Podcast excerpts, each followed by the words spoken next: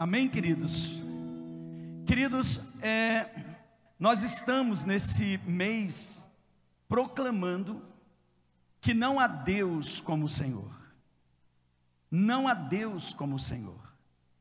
E dentro desta série, o Senhor tem nos revelado coisas tremendas, maravilhosas. E hoje não vai ser diferente. E você vai ser curado hoje na sua alma por essa confiança, essa certeza de que o nosso Deus é um Deus que cuida, é um Deus que cuida. O cuidado de Deus conosco vai além daquilo que nós podemos imaginar.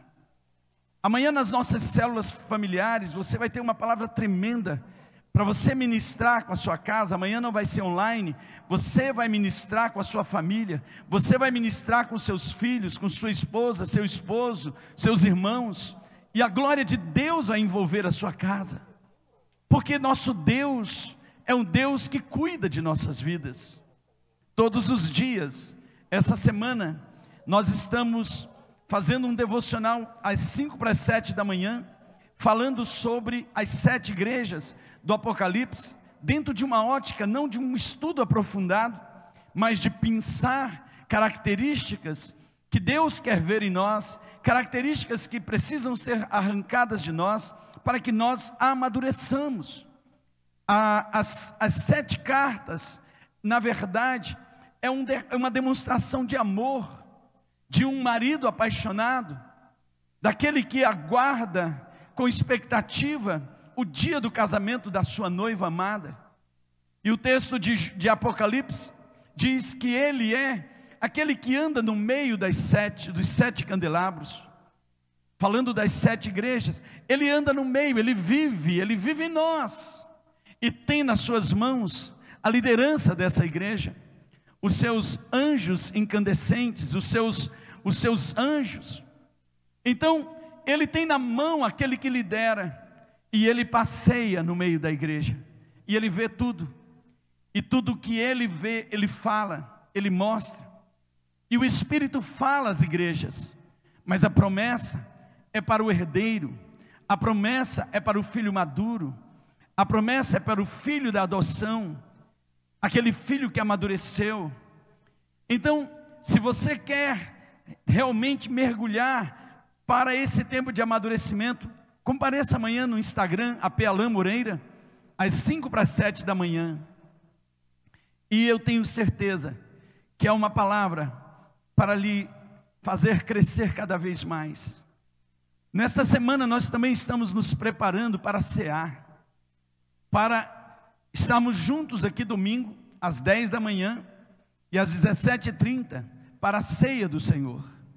E nós vamos nessa ceia presencial nos nutrir de Cristo, nós vamos nos alimentar dEle, nós vamos partir o pão, nós vamos entrar na comunhão, e eu quero que você tenha esse entendimento, que a mesa do Senhor é a mesa dos filhos, e quando eu participo da ceia, quando eu como da ceia, eu estou participando desta oferta de manjares que aponta para o futuro, porque é uma oferta de movimento, e o que, que ela aponta?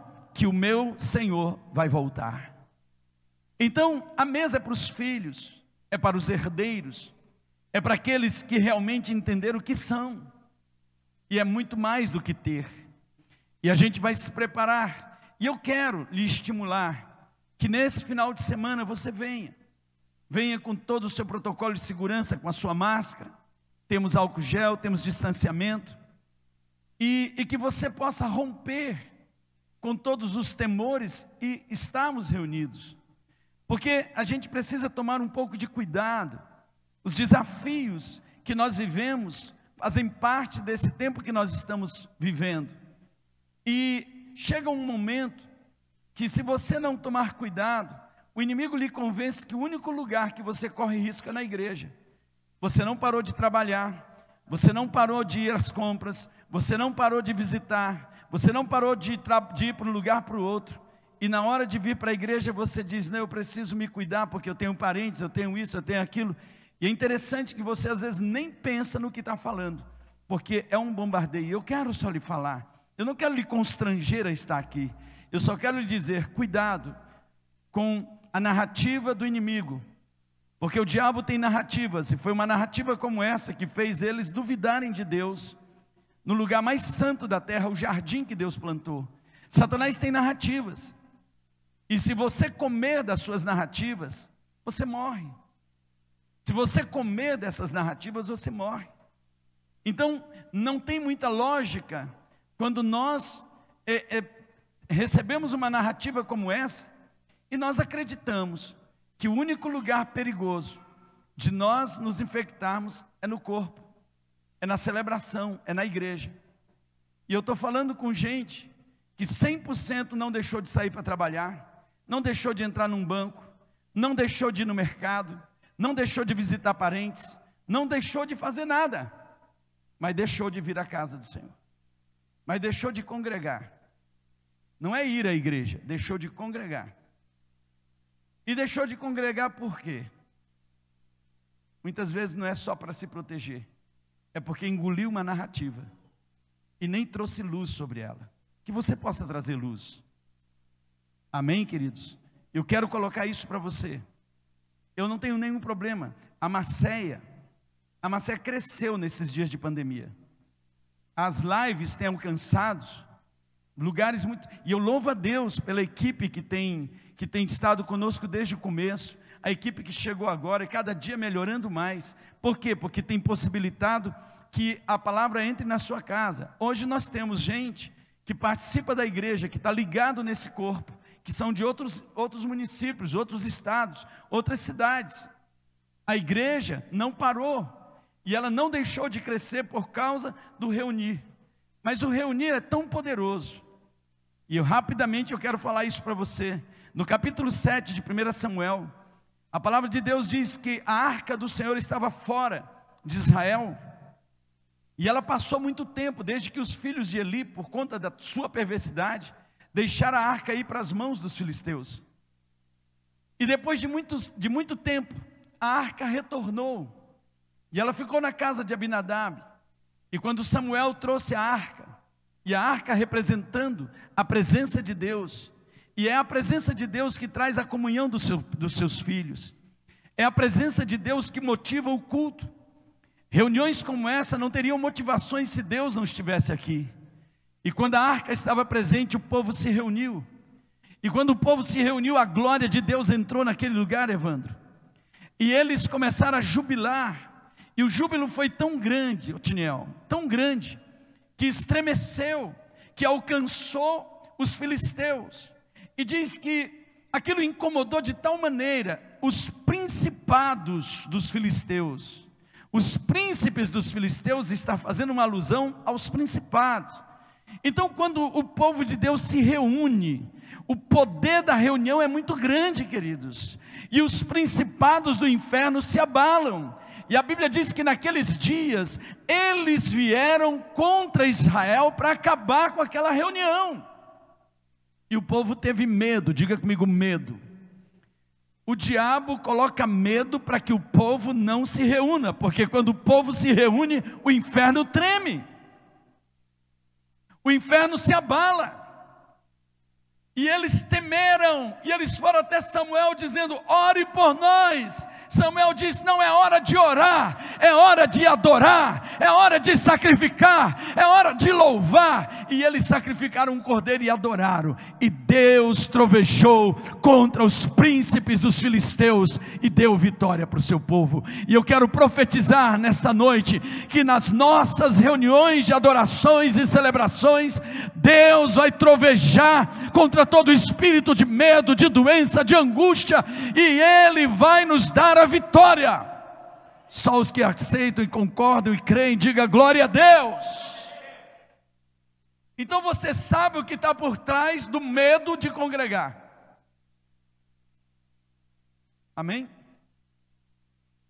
Vamos voltar para a palavra. Domingo serão duas reuniões tremendas. As duas reuniões desse domingo, Antônio Carlos, foram maravilhosas. Foi glória de Deus. E eu sei que nesse domingo será poderoso o mover do Espírito Santo de Deus. Amém? venha com a sua máscara, venha com máscara dupla, máscara tripla, quádrupla, seja lá o que for. Mas não deixe os principados amedrontar você e lhe afugentar do lugar da adoração. Amém? Em nome de Jesus. Em nome de Jesus. Deus cuida de mim. Tem uma canção, Kleber Lucas, que diz: Deus cuida de mim à sombra das suas asas. Uau! A sombra das suas asas. Ele está comparando com um, uma ave que coloca os seus pintinhos debaixo das suas asas. Quando vem o um, um inimigo, quando vem o perigo, eles, eles se colocam debaixo da mãe. E a mãe fica ali, como um escudo sobre os seus filhos. Deus é o nosso escudo. Deus é a nossa fortaleza. Deus é o nosso socorro presente nos dias da angústia. Ele é o nosso supridor. O texto de 1 Reis, capítulo 17, versículo 16, diz o seguinte: Da panela a farinha não se acabou. Você pode falar junto comigo? Da panela a farinha não se acabou. Agora diga: da minha panela, diga bem alto, da minha panela a farinha não acabou. Eu nem sei como, mas não acabou. E da minha botija, o azeite também não faltou. Apesar de ter faltado tanta coisa na terra, a minha panela teve sempre farinha e a minha botija teve sempre azeite, porque Deus cuida das nossas vidas. Cuida ou não cuida, queridos? Cuida ou não cuida? Quando começou esse processo todo, as notícias que você ouvia eram as piores do mundo. E quando você olha para trás e vê hoje, você diz: Meu Deus, eu cresci, eu progredi, eu ampliei, eu prosperei, eu não passei necessidade, porque a minha panela sempre teve. A minha botija sempre teve. E a palavra diz, segundo a palavra do Senhor, por intermédio do profeta Elias. Quantos creem que ainda tem profetas do Senhor nessa nação, queridos? Olha só como a palavra profética, ela pavimenta um caminho para nós. A Bíblia diz em 2 Crônicas, capítulo 20, versículo 20: crê no Senhor teu Deus e estarás seguro. Profeta nenhum te dá segurança, mas a palavra profética gera prosperidade. Crê nos seus profetas e prosperareis. A palavra profética liberada, ela se torna uma ponte sobre as águas, um caminho no meio do deserto, uma luz no meio da escuridão. Por quê? porque é a palavra que Deus quer trazer para nós, são respostas que Deus quer trazer para o seu povo, correções que Deus quer fazer para o seu povo, mudanças que Deus quer trazer para o seu povo, e a palavra profética sempre vem nos dias mais difíceis. Por quê? Porque nos dias de abundância, dificilmente alguém para para ouvir o profeta. Eu vou repetir. É no tempo da crise que Deus levanta profetas. É no tempo da crise que Deus libera palavras. Porque no dia da bonança, o coração do homem esfria e não querem ouvir o Senhor. Qual é o contexto disso? Um povo que apostatou da fé. Veja que ninguém pode apostatar de Deus, como também ninguém pode apostatar de Cristo. Porque é o próprio Deus e o próprio Cristo que não deixa.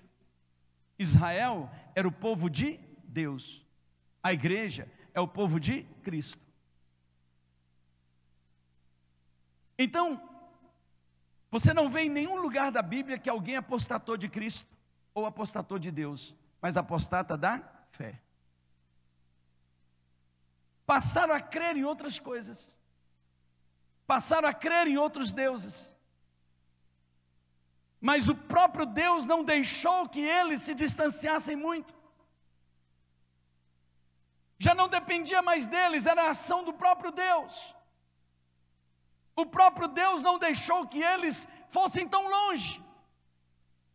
E como Deus traz de volta o seu povo? Através de juízo, através de disciplina, através daquilo que o apóstolo Tiago, ele diz, provações, tribulações. E ele ainda diz: tem de um motivo de toda alegria eu passar por várias tribulações. E aí você entende o que Tiago está falando quando você lê Hebreus 12, que diz que o pai que ama o filho atribula a vida do filho para corrigi-lo. E se estáis ausente de correção, é porque não sois filho, sois bastardo. Então, se estás debaixo da correção, por mais difícil que seja, se alegre, porque isso mostra que você é filho e filho nunca deixará de ser filho. É o pai trazendo de volta. E Israel passou a crer num outro Senhor, porque só se torna Senhor de alguém aquele que prover esse alguém. Eu vou repetir: só se torna Senhor de alguém aquele que prover esse alguém. Por isso que muitos casamentos têm dificuldade, porque o homem quer ser senhor da esposa sem prover ela. E a esposa só consegue olhar para o marido dentro dessa perspectiva quando ele é o provedor. Porque esse é o, é o, é o princípio. Então veja, Israel, ele agora está dizendo que quem provê ele é Baal. Quando você olha o livro de Gênesis, até a criação do homem, Deus é Deus.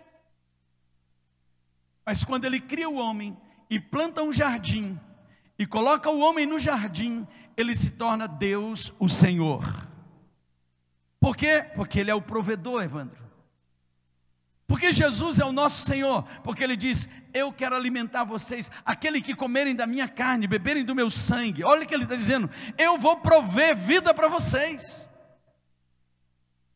Ele não é o meu Senhor porque Ele me comprou, porque Ele é meu provedor. Ele provém vida, vida para mim. Ele diz: venha se nutrir de mim, venha comer de mim, venha se alimentar de mim, porque eu tenho vida e vida em abundância. Em outro texto, no capítulo 10 de João, ele diz: Eu sou o bom pastor, o bom pastor dá a vida pelas suas ovelhas. Eu sou a porta, e aquele que entrar por mim vai sair e achar pastagem. Ou seja, eu sou a porta que vai dar acesso ao suprimento para a sua vida, então eu sou o seu Senhor. Eu sou o seu Senhor. Eu sou o seu dono. Porém, Israel passou a acreditar que um Deus, um ídolo construído por mãos humanas, era o provedor deles. E eu falei aqui de narrativas. E hoje, mais do que nunca, na nossa nação, a gente tem sido bombardeado com narrativas. E narrativas, a maior parte delas não tem fundo de verdade, são apenas conceitos jogados. Como a serpente jogou para o coração de Eva, e Eva comeu e deu para o seu marido. Infelizmente, tem muitos crentes que estão se alimentando desse fruto, dessa narrativa maligna, desse engano dessa ideia maligna. Tem comido palavras como se fossem verdades. Tem comido narrativas como se fossem uma instrução baseada na verdade. E Baal, com os seus 450 profetas, juntamente com o poste de Aserá, com mais 400 profetas, 850 profetas, tendo a rainha esposa de Acabe como a sacerdotisa. E vejam que sempre as narrativas do inimigo tem muita gente para reverberar, Antônio Carlos. Tem muita gente para reverberar, tem a mídia para reverberar, tem os considerados cultos para reverberar, tem aqueles que falam que andam politicamente correto para reverberar, mas uma coisa eu quero dizer: nada muda a palavra viva, a luz do Evangelho que não muda e que tem a sua eficácia dentro daquilo que é uma realidade. Nada muda. Pois bem, Baal dizia: Sabe por que vocês têm chuvas? Porque eu mando chuva. Eu sou o manda-chuva. Sou eu que supro vocês. Então vocês me ofereçam cultos. No dia das suas colheitas, ofereça o melhor das suas colheitas para mim, porque sou eu que mando chuva para as suas colheitas. E o povo passou a adorar Baal, a adorar Será. Do mesmo jeito, Samuel, nos dias de Gideão, o culto de Baal estava lá na casa do pai de Gideão. Ele era o sacerdote de Baal. E o resultado é que todos os anos a colheita era levada embora pelos midianitas. Então, o que a gente precisa entender é que chega um momento que o próprio Senhor diz: então agora eu vou mostrar quem é o Senhor da vida de vocês. E Deus disse: se Baal é Deus, então ele mude. E Deus levanta um profeta, um homem que vem de Gileade, um tesbita, da região de Tesbe, Elias. Você não conhece quem é a sua genealogia? Ele surge na história, ele atravessa o Jordão, ele entra para a região de Israel, que está ali no norte, em Samaria, ele começa uma escola profética em Gilgal, uma escola de profetas ali em Jericó, uma escola de profetas. Ele, ele, ele começa a formar profetas naquela região, e de repente Elias vai até o rei, e ele diz: Acabe, eu tenho uma palavra, e não é um recado, porque profeta não manda recados, profeta fala a palavra. Amém? Profeta fala a palavra. Profeta não manda recado. Profeta não é garoto de recado.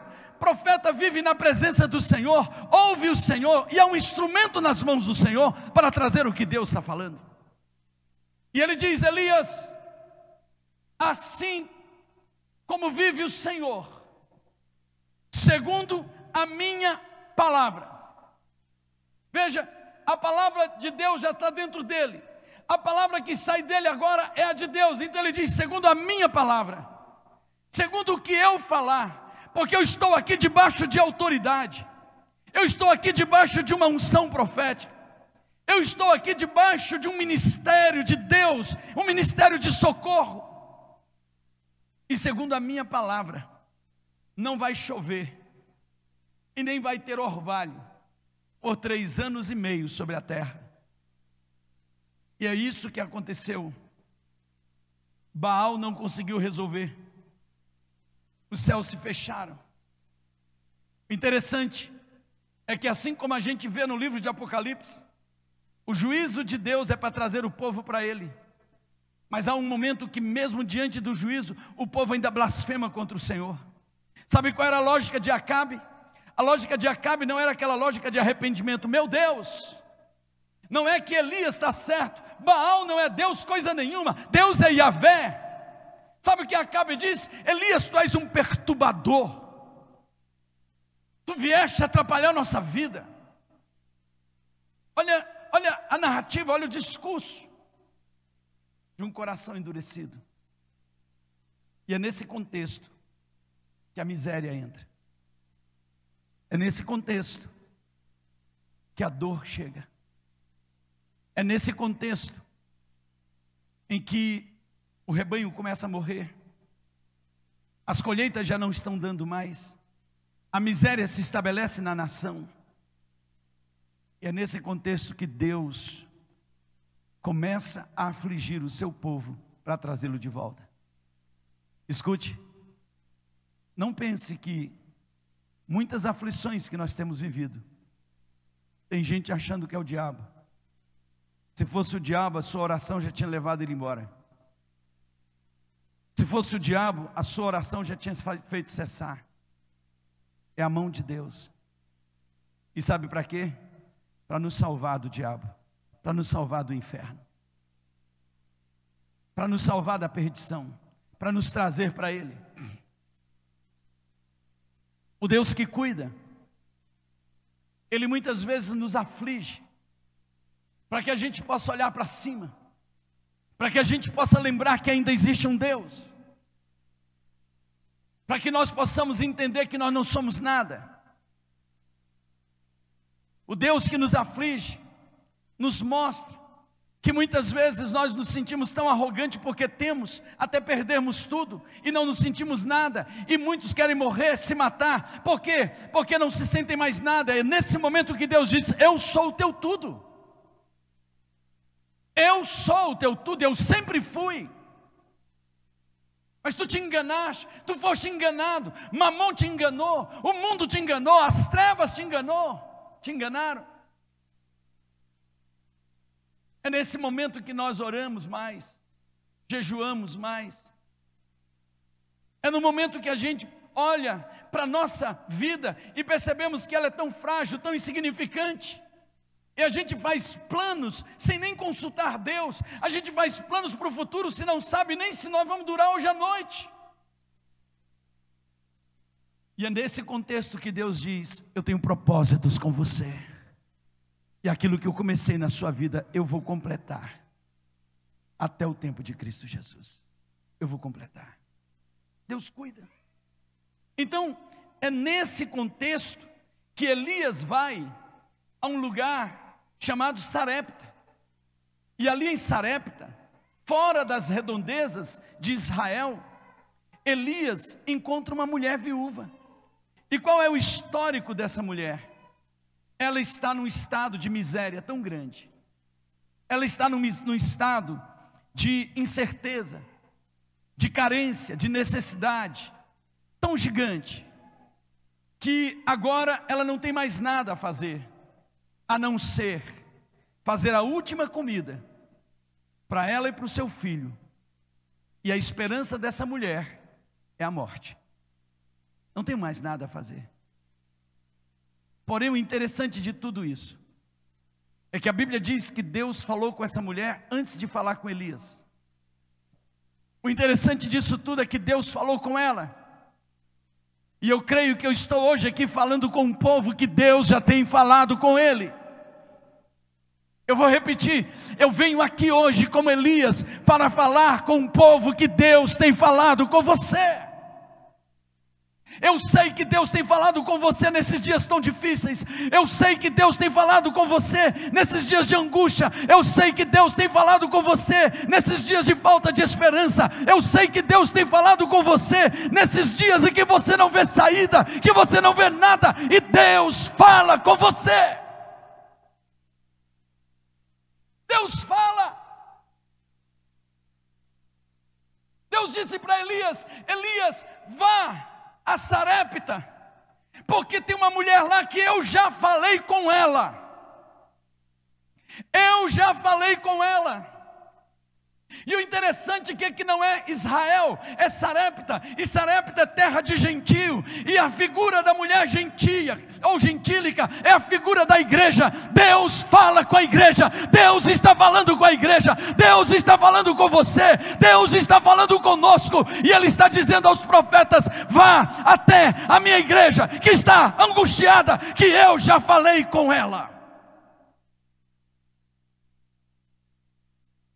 Eu já falei com ela. Quando Elias chega, o que Deus havia falado com essa mulher?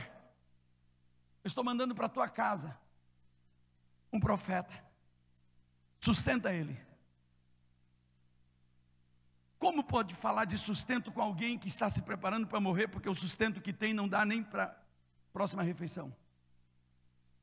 Muitas vezes Deus nos fala no meio da nossa angústia e não faz muito sentido. Muitas vezes Deus tem falado com você e você está ali, mas não faz sentido, não pode ser Deus que está falando comigo, porque o que ele, o que eu estou ouvindo agora não faz sentido. Eu estou passando necessidades, eu estou passando angústia, eu estou passando medo, eu estou passando tudo isso, e eu não posso estar ouvindo isso de Deus, mas eu venho hoje aqui como Elias para lhe dizer: Deus falou com você. O Deus que cuida falou com você.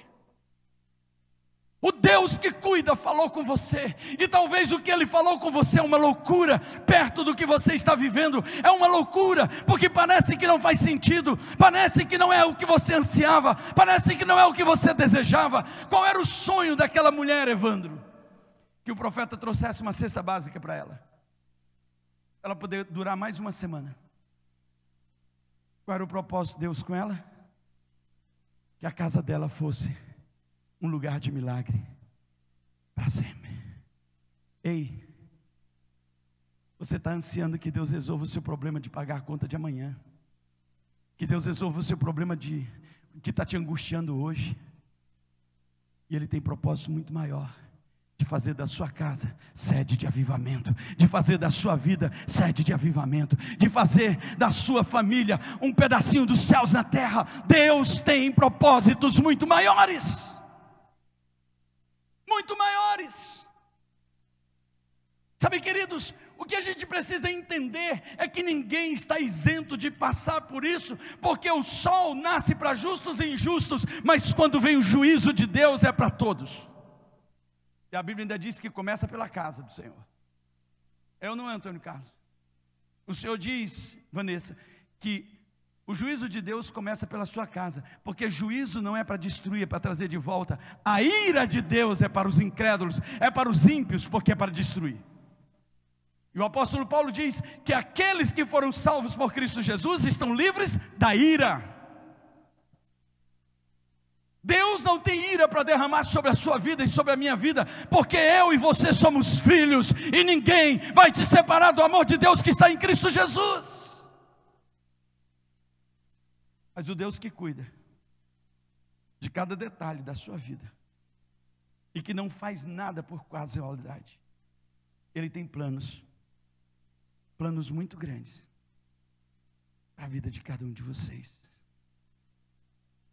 Sabe, queridos, William Cowper ele disse: Feliz é o homem que vê Deus envolvido em tudo de bom e de mal que acontece na vida. Feliz é o homem que vê Deus em tudo, nos momentos bons e nos momentos ruins. Vê Deus em tudo. Minha vida está nas mãos de Deus. Eu estou nas mãos dEle. Eu não estou nas mãos dos meus inimigos. Quando veio o veredito sobre Davi, deram três opções para ele. E uma delas era ficar nas mãos do Senhor. Ele disse: Eu fico nas mãos dele porque nas mãos dele tem misericórdia. Se para Davi tinha misericórdia, para nós, Samuel, tem graça, tem justiça de Deus, que vem por meio da fé em Cristo Jesus. E sabe, a gente precisa entender que Deus queria começar algo poderoso na casa daquela mulher. Aquela mulher estava fadada a duas coisas: ou morrer de fome, ou perder o filho, ou os dois. Porque logo em seguida o filho daquela mulher morreu. E só ressuscitou porque o profeta estava na casa daquela mulher. E o profeta só entrou na casa daquela mulher porque aquela mulher ousou abrir a porta da casa dela, fazendo o impossível, fazendo o improvável. Porque ela teve que andar em fé. Quando Elias chegou na casa dela, provavelmente ela olhou para ele e disse: Aí vem o homem, que quer comer minha comida. Coração angustiado. Tanto que quando Elias pede água para ela, ela vai rapidamente pegar. Mas quando no meio do caminho ele diz: Traz também um, pequeno pedaço de bolo para mim. Ela vira para ele e diz: Olha aqui, profeta. O que eu tenho é só para duas pessoas, não dá para três. E ele disse: Mulher, faz o que você ia fazer. Ou seja, vai fazer a comida sua e do seu filho, mas antes, diga bem alto, antes, deixa eu lhe falar, vai fazer o que você ia fazer. Você não estava se preparando para amanhã se levantar e resolver algumas coisas? Vá fazer, mas antes, mas antes, tem uma palavra de Deus hoje para você. Mas antes, tem algo que Deus manda fazer que vai mudar tudo na sua vida. E Elias diz: Antes, faça um pequeno bolo para mim e traga para mim, porque da farinha, da, a farinha da sua panela não vai se acabar, e o azeite da sua botija não vai acabar, até Deus chamar de novo a abundância sobre a terra. A Bíblia diz que aquela mulher fez, e o texto nosso diz: a farinha não se acabou, e da botija o azeite não faltou, segundo a palavra do Senhor por intermédio do profeta Elias. Segundo a palavra. Essa mulher ficou conhecida num lugar desconhecido. Essa mulher ficou conhecida num lugar que nem tinha história para ela, porque ela era uma gentia. E sabe por que ela ficou conhecida? porque ela acolheu a palavra profética, porque ela acolheu com fé a palavra profética e o profeta. E quando Elias estava fugindo de Acabe e Jezabel, essa mulher colocou ele dentro da sua casa. Essa mulher trouxe provimento, ela trouxe provisão. Aquela mulher menos provável, o mais improvável, porque ninguém poderia imaginar que um profeta seria acolhido na casa de uma viúva que estava para morrer. E hoje eu quero falar para você que talvez o mundo, o diabo, a carne já decretou que você é a pessoa mais improvável, mas hoje eu venho, como profeta, liberar uma palavra para entrar na sua casa. Abra a porta, escancare em fé, porque Deus vai fazer de você uma história nessa geração. Deus vai fazer. Sabe, queridos, algumas coisas nessa relação dessa viúva com o profeta. Eu quero chamar a atenção rapidamente sobre você, sobre sua casa e sua família, sobre cada um que está aqui, recebendo essa palavra: não há Deus como o Senhor. Você pode dizer bem alto: não há Deus como o Senhor. Júlio! não há Deus como o Senhor. Pode ser que nesses dias o diabo tentou lhe, lhe, lhe bombardear, dizendo: não vai dar não tem jeito, esse mês não vai dar, não fecha as contas, não bate. Deixa eu dizer algo para você: não há Deus como o Senhor. Responda bem alto: não há Deus como o Senhor, não há Deus como o Senhor. E hoje eu escancaro minha vida, eu escancaro minha casa, eu escancaro minha família para a palavra profética e por profeta de Deus. Eu acolho com mansidão a palavra em mim implantada porque ela é poderosa para salvar a minha alma. Tiago 1, 21. Acolhei com mansidão a palavra em voz implantada. Sabe o problema? É que a palavra vem e muita gente diz: Não, mas eu não concordo. Não tem nada a ver, querido. Você concordando ou deixando de concordar, a palavra vai ser a mesma. A palavra não vai passar. Os céus e a terra passarão, mas a minha palavra não passará. Então, em nome de Jesus, escancare seu coração e receba com humildade, com mansidão, a palavra que está sendo implantada hoje no seu coração, porque essa palavra é apta e poderosa para salvar a sua alma para salvar a sua pessoa, porque o seu espírito já está salvo. Porém, tem coisas que estão colocando em risco a sua pessoa, estão colocando em risco a sua família, estão colocando em risco a sua história, estão colocando em risco o seu trabalho, estão colocando em risco a sua empresa, estão colocando em risco a sua saúde, estão colocando em risco as suas finanças, estão colocando em risco os seus filhos, estão colocando em risco o seu casamento, seus pais, e o Senhor está dizendo: ei, acolha a palavra profética que está sendo implantada no seu coração com mansidão, porque essa palavra veio para salvar a sua vida, veio para salvar a sua alma, veio para salvar o que você é. Posso ouvir um amém? Aquele profeta atravessou Israel e foi para, para as bandas de Tiro e Sidom, numa cidade chamada Sarepta. Só para vocês terem uma ideia que, que nível era aquela cidade, Sarepta, o nome Sarepta significa, Otinel, fornalha. Deus tira o profeta lá do Querite, que estava sendo alimentado pelos urubus, com carne fresca e pão quentinho todo dia, e manda ele para a fornalha, para ser sustentado por uma viúva que está para morrer. Só Deus. Sabe por quê, queridos? Deus não é gente, não. Deus é Deus. E esse Deus, que é Senhor, Ele vem hoje dizer: Eu quero entrar na tua casa. Eu venho hoje dizer: Ele me mandou aqui para entrar na tua casa com uma palavra de vida. Primeira coisa que eu vejo na vida desta mulher é que o cuidado de Deus, ele é revelado pelo sustento diário que nós recebemos. Da panela a farinha não acabou, e da botija o azeite não faltou. Deus deve merecer toda a nossa confiança, quando Sua providência parece correr em sentido contrário a tudo aquilo que está acontecendo. Ei, você chegou até aqui. Quem é que tem sido o Senhor da sua vida? Porque se os seus senhores já lhe abandonaram, hoje eu venho aqui bater na porta da sua casa, porque o Senhor, o Deus Todo-Poderoso, o único Senhor de todo o universo, de todo, de toda a terra, de tudo que existe, me mandou chegar aqui na sua casa hoje para dizer para você que Deus quer entrar. E para ele entrar, você vai ter que dar um passo de fé. Você vai precisar crer. Você vai precisar romper com aquilo que você estava se agarrando com unhas e dentes, como uma tábua de salvação, e você estava vendo um tsunami vindo na sua direção, que ia engolir você, a tua tábua e tudo.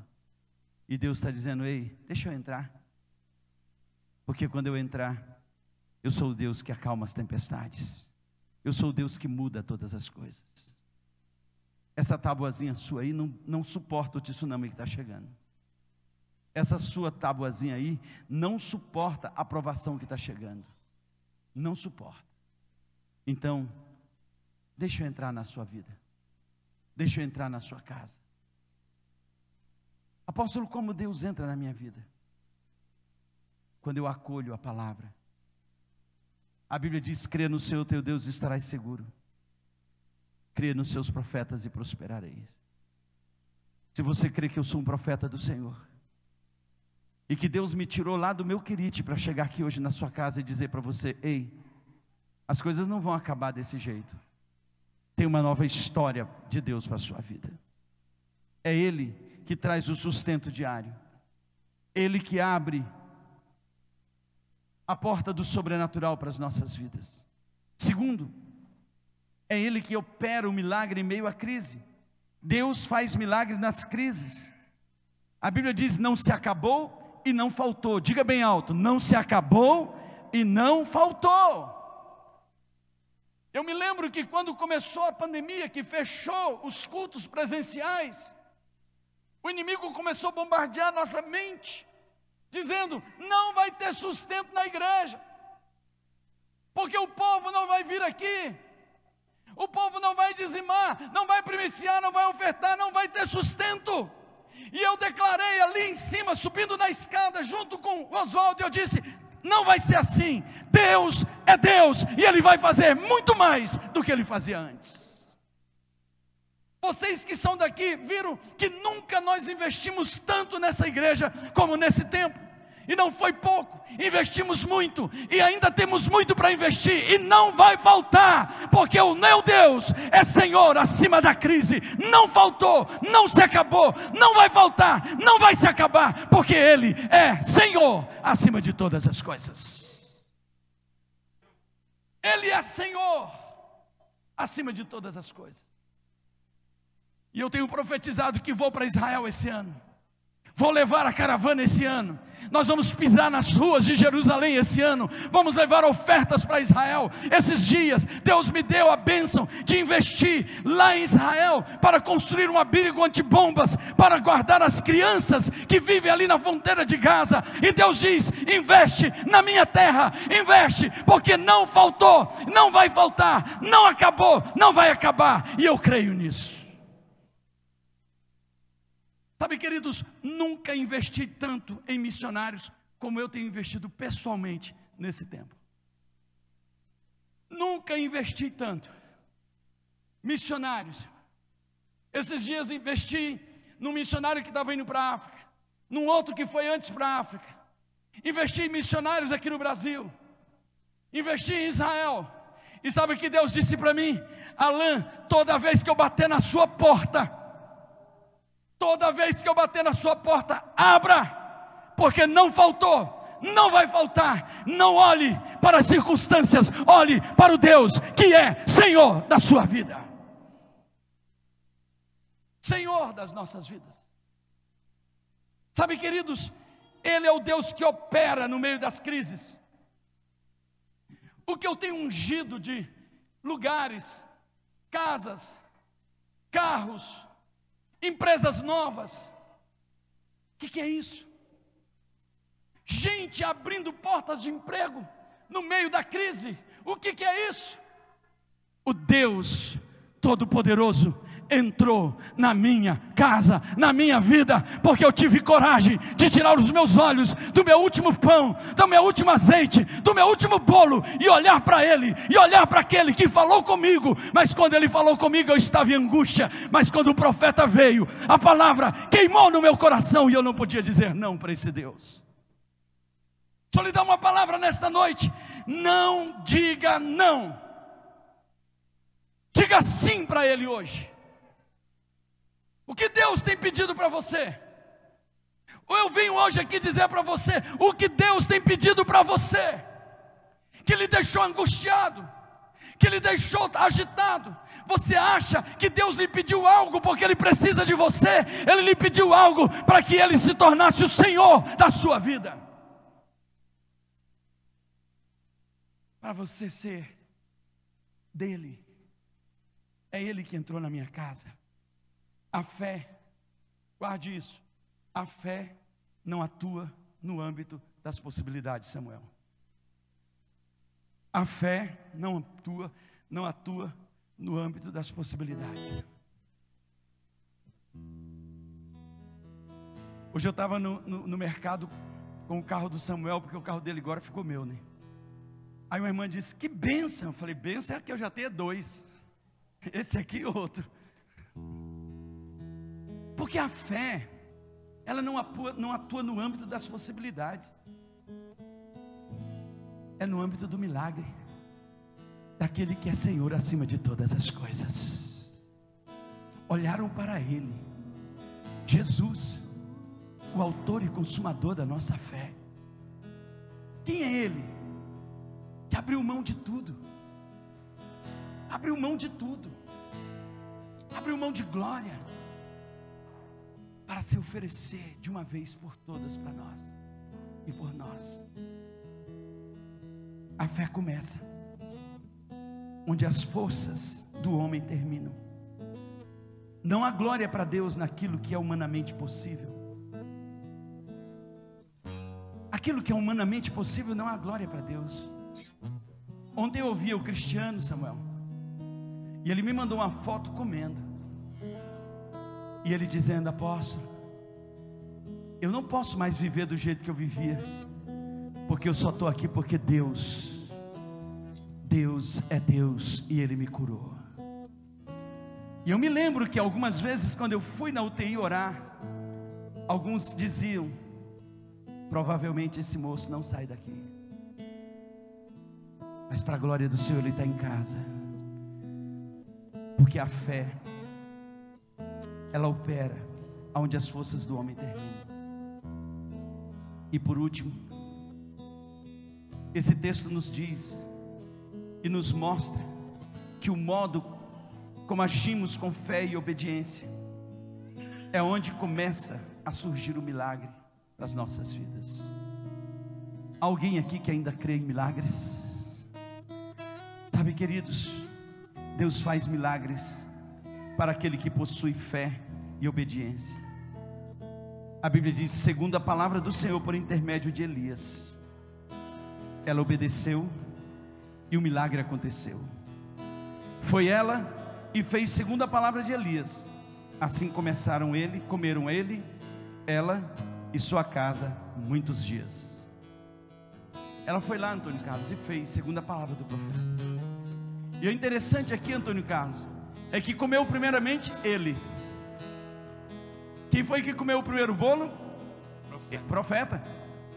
E depois comeu ela, seu filho, e não faltou mais para ninguém. Você está entendendo o segredo aqui? Primeiro para Deus, e depois não vai faltar para ninguém na sua vida. Dê o primeiro suspiro da sua vida para Deus, e não vai faltar suspiro para você todos os dias. Dê o primeiro louvor da sua manhã para Deus. Dê o primeiro bocado para Deus. Dê a primícia de tudo que você tem para Deus e não vai faltar. Seja fiel para Deus. E vai comer vocês todos. Eu concluo dizendo que o cuidado de Deus ele é revelado pelo sustento diário que recebemos, pelo milagre operado no meio das crises e pelo modo que agimos com fé e obediência. Chegou aqui essa geração, a geração de Sarepta, a geração que vai abrir a sua vida, que vai abrir o seu coração, a geração que vai abrir a sua casa, a geração que vai fazer o primeiro bolo para o Senhor, a geração que vai crer na palavra profética e que não vai deixar que nada, nada, nada, nada lhe demova daquilo que Deus tem para a sua vida. Já chegou aqui esta geração porque se chegou aqui, eu tenho uma palavra de Deus para você nesta noite. Eu tenho uma palavra de Deus para você nesta noite. O Deus que já falou com você, o Deus que já falou com a sua família, o Deus que tem falado com você, Ele me mandou aqui hoje para dizer para você: vá fazer tudo o que você ia fazer, mas primeiro, faz o que Ele mandou você fazer. Primeiro, faz o que Ele mandou você fazer. Primeiro, faz o que Ele mandou você fazer.